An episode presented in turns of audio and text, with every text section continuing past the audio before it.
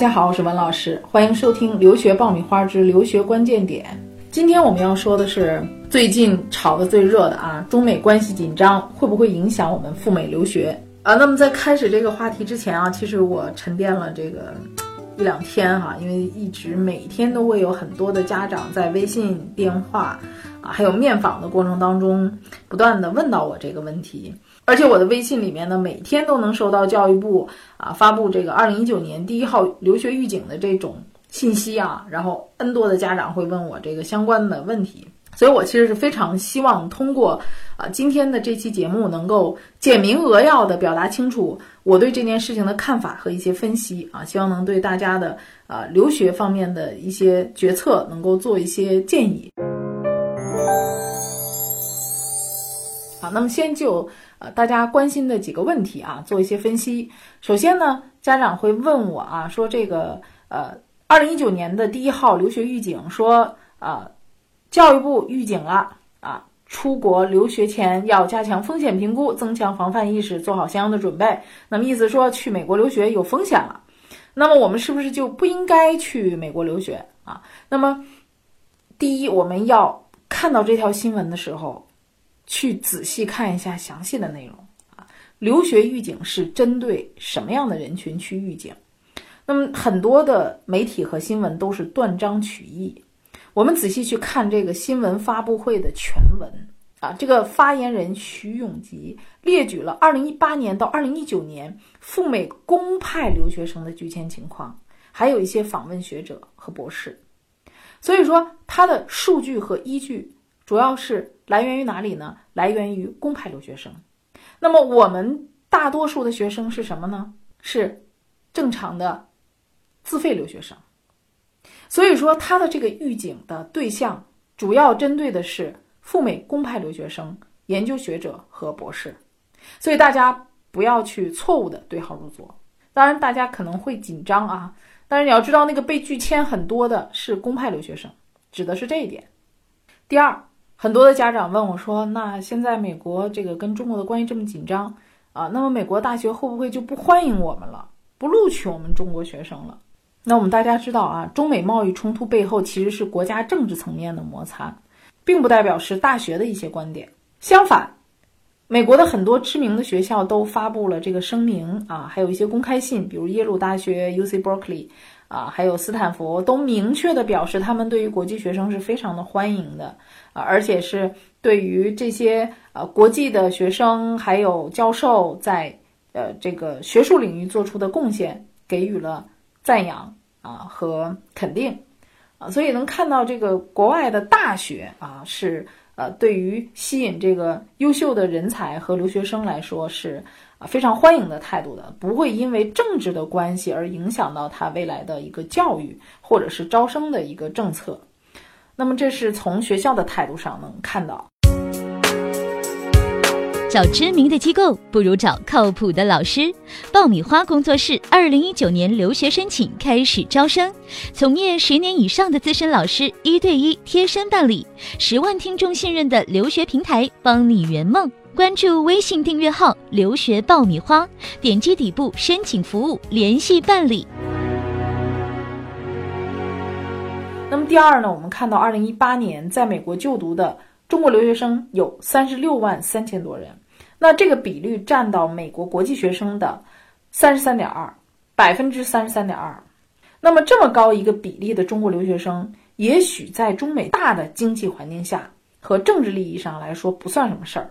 但是对于美国各个大学来说，从大学高校的经济利益来考虑来说，那这个可能就是一个毁灭性的威胁了。如果没有这百分之三十三点二的话，学校的整个的一个运营或者是它的一个教育理念，就会有一个巨大的威胁。所以说，你说美国的学校会不会不招收国际学生呢？这显然是不会的啊！而且可能因为一些原因，他们会对于中国学生来讲会扩大招生。这也应该是有可能的啊。那么给大家讲一件很有意思的事儿哈。我今天下午呢接待了一对儿啊，这个母女来咨询美国留学啊，那妈妈呢是在出入境检验检疫局工作的。呃，母女两个人都很坚定的要去美国啊。然后我就发现他并没有问我这个中美关系问题啊，因为很多家长每个人都会问到，只有他没问到。然后我就跟他主动聊起来了。我说：“你对于美国现在中美关系这件事儿你怎么看？”家长就一拍大腿说：“这对我们来说是个好机会啊！”诶，我说你怎么讲呢？他说：“你们都不去，那对我们来讲就是机会啊。我们原来的这个分数可能竞争前三十的学校还是有困难的。”但是我们现在一百零五分的话，我可能就能进前三十、进前十了，因为申请的人少了，跟我 PK 的人也少了。对我来说，这就是机会啊！你们不去，我们去。所以你看，这个家长非常的睿智，他在这个所谓的危机面前，看到了他女儿的机会。留学家庭必修课火热上线，五大模块普及留学知识，三十六期节目涵盖申请要点，近百个真实案例供你参考借鉴。上线期间只售九十九元，更能加入 VIP 会员俱乐部，从此看懂出国留学，轻松搞定申请。关注微信订阅号“留学爆米花”，点击底部留学课程购买吧。那么好啊，那么我们再说啊。下一个，我们啊，家长问我最多的一个问题啊，就是说美国人会不会对我们不友好了啊，不安全啊？那么我们也要看到这个友好的问题。那么美国主流的价值观，它是注重人权、平等啊，尊重别人的。可以讲，这个美国的孩子从小就受到这样的一个呃主流的价值观的一个影响，就像我们从小会尊师重道一样，孝敬父母。那么我们会因为一些政治的原因就。一下子颠覆了我们的一个价值观吗？肯定是不会的啊！就像我们现在中美贸易战，我们在路上碰到一美国人，我们会对他怎么样吗？应该也不会。大家都非常的清楚，那是国家之间的博弈。所以就是美国老百姓啊，他还是正常的去生活的，就像我们也要正常生活一样啊。他不会因为这些问题就颠覆了你十几年、上百年的一个价值观，或者是对待一个问题的一个看法啊。所以这点友好方面是不会啊有问题的。那么还有家长会担心的是，呃，签证问题啊，这个也是一个非常关键的，问我最多的一个问题，说这个现在的中美贸易战，美国的签证是不是对于我们来说拒签率高了？那么数据能够看到啊，这是官方发布的数据，在过去的两个月当中，美国的这个 F1 的签证不但没有少发，还多发了五百多个啊，那么最近一个月还比去年多发了一百多个签证。所以大家能看到，F1 的签证实际上它是发的量要比往年要多的。那么还是那句话，拒签的都是哪些呢？会有一些敏感专业啊，比如说航空航天啊，还有一些人工智能。那么这些是不是因为中美贸易战而产生限制了呢？我从事留学十六年，我跟你说，我每年都会遇到这个情况。不是因为贸易战的原因，其实美国一直都对这种高科技、高精尖、涉及到国家机密的这些专业有监督的。那么每年也会遇到学航空航天、核能、电子这些计算机专业的学生被调查啊，少则几天，多则一两个月。那么调查之后呢，发现你课程里面并没有涉及到国家机密，你个人也没有涉及到这个国家机密的这种涉密身份，那你就是可以获得签证。其实。所有的学生，应该说大多数百分之九十八的学生都能够在正常的入学之前拿到签证的啊。当然，这个过程可能会有一些煎熬啊。那么同时呢，对于签证方面，我想给大家一个忠告，就是说，一个本着一个原则，诚实有主见，不卑不亢，堂堂正正，落落大方啊。我们回答问题的时候呢，一定要坦诚啊，而且不卑不亢。所以我觉得，本着这样的一个原则去。回答签证官的问题，应该说大多数人是可以拿到签证的啊。这种无理由的拒签其实是极少的啊。我们不知道那些拒签的人，他是不是学了一些敏感的专业，他是不是申请博士啊？或者说，呃，他当时回答问题的时候，是不是会有一些回答的敏感的问题？当然，你说未来。呃，这个中美关系这么紧张摩擦，如果一直没有改善的话，对于一些高科技敏感专业，是不是会有一些限制呢？那我觉得是非常有可能会有一些限制的。而这种限制，其实在美国原来一直都有。那么美国 STEM 有二百二十四个专业，那么这里面百分之九十五以上的专业，都是没有限制的啊，都不属于敏感专业。所以大家知道，其实大多数我们能去学的专业都不属于敏感专业啊。那么我想再说一说最后一个，就是很多家长说，在美国留下来工作是不是会越来越难？那么现在的中美关系政策还没有涉及到一个 OPT 工作签证明确的一个政策的一个下发。那么，呃，美国的留学生啊，毕业之后可以在美国拿到一到三年的 OPT 啊，也就实践期的这么一个签证。那么在这个期间可以用来找工作啊。那么美国每年的工作签证数量呢是有上限的，每年有八万五千个名额啊。那么，呃，虽然这个名额在增加，可是想申请美国工作签证的人也是在逐年增加的。所以工作难找这件事儿，不是因为中美贸易战发生了才有这种现象，而是之前的几年一直大家就在说美国在摇号，在抽签儿，呃，这个情况是一直都有的啊，并没有因为特朗普的一些呃提出来的呃一些呃问题啊，或者说对中美关系的问题而限制中国留学生的一个申请工作。应该说这种情况一直都存在的。那么相反，针对于移民这件事儿呢，我们应该关注到啊，特朗普啊上任之后。呃，那么他发表过很多对于移民不太友好的一些言论。那么他在今年五月份的时候呢，对外公布了一个新移民的改革法案。那么这个新移民的改革法案其实是反映了他的真实想法的。那么这个法案呢，简单的说，他就是提出了一个积分择优制，也就是说，他们美国是欢迎非凡人才以及有专业和特殊技能的人士啊来进入美国的，而这些人将替代那些家属移民为主的旧法案。也就是说，他希望吸引的是高科技的人才，希望是技术移民。你这些人来了之后，能够为我们美国做出贡献。